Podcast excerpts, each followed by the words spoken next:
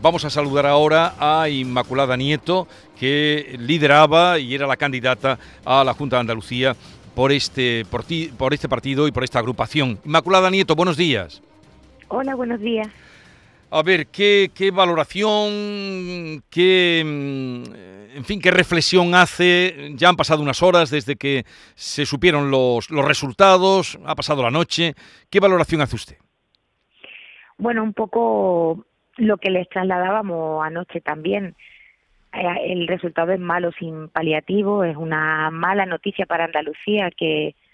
eh, se abre un escenario de mayoría absoluta del Partido Popular, los destrozos en los servicios públicos y los problemas sociales que se han agudizado en estos años con una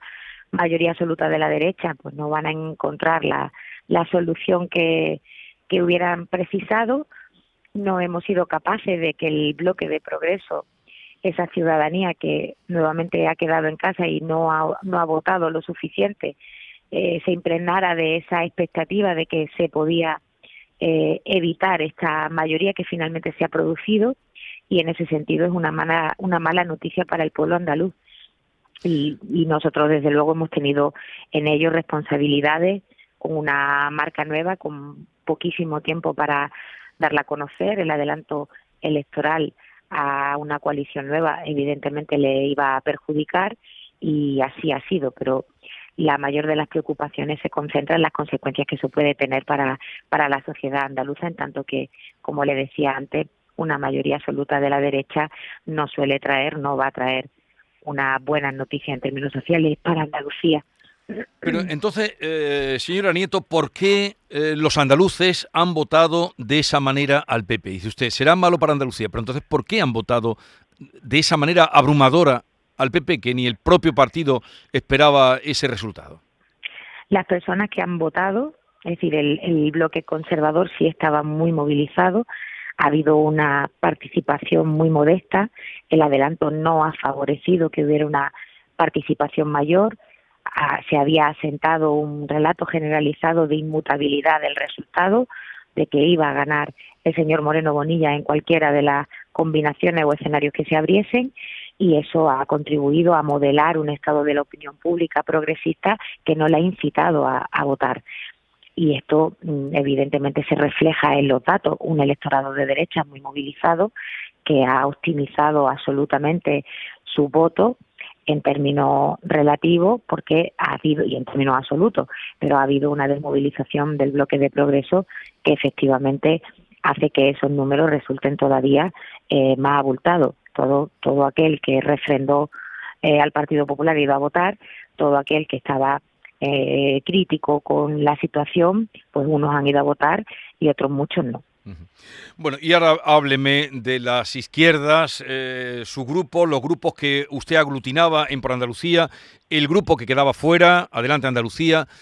cómo se va a recomponer, eh, si es que se puede, eh, en, el, Parlamento, en la gestión parlamentaria, ¿qué van a pensar? Porque desde luego han perdido entre unos y otros, la izquierda mm, que está a la, a la izquierda del PSOE, han perdido 10 escaños ustedes.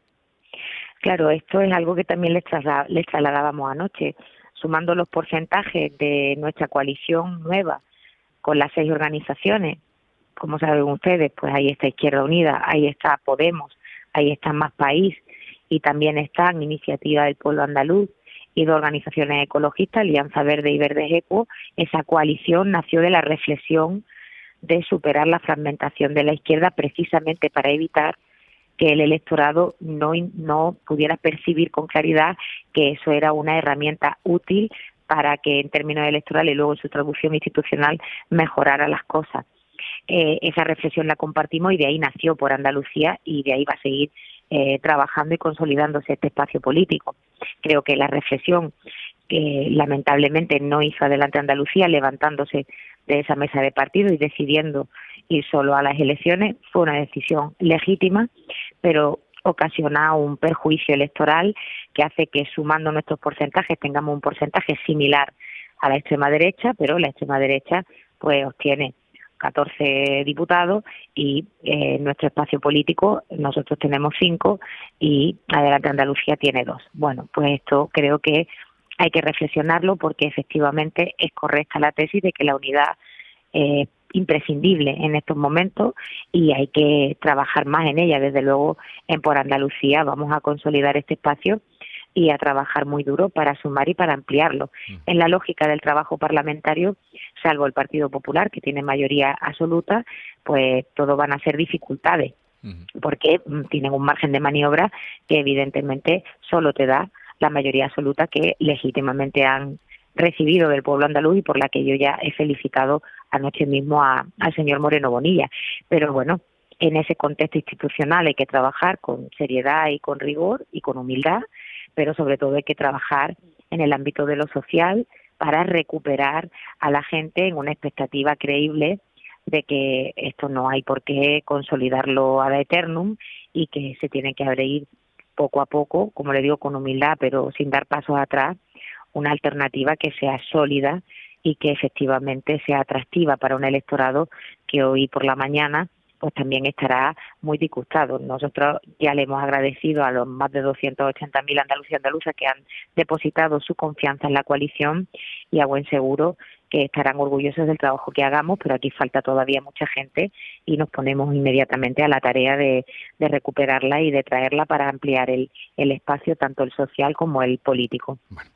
Inmaculada Nieto, portavoz de Por Andalucía, lo será a partir de este momento en el Parlamento de Andalucía, donde han conseguido cinco escaños. Gracias por estar con nosotros, un saludo y que tenga un buen día. Muchas gracias. Adiós.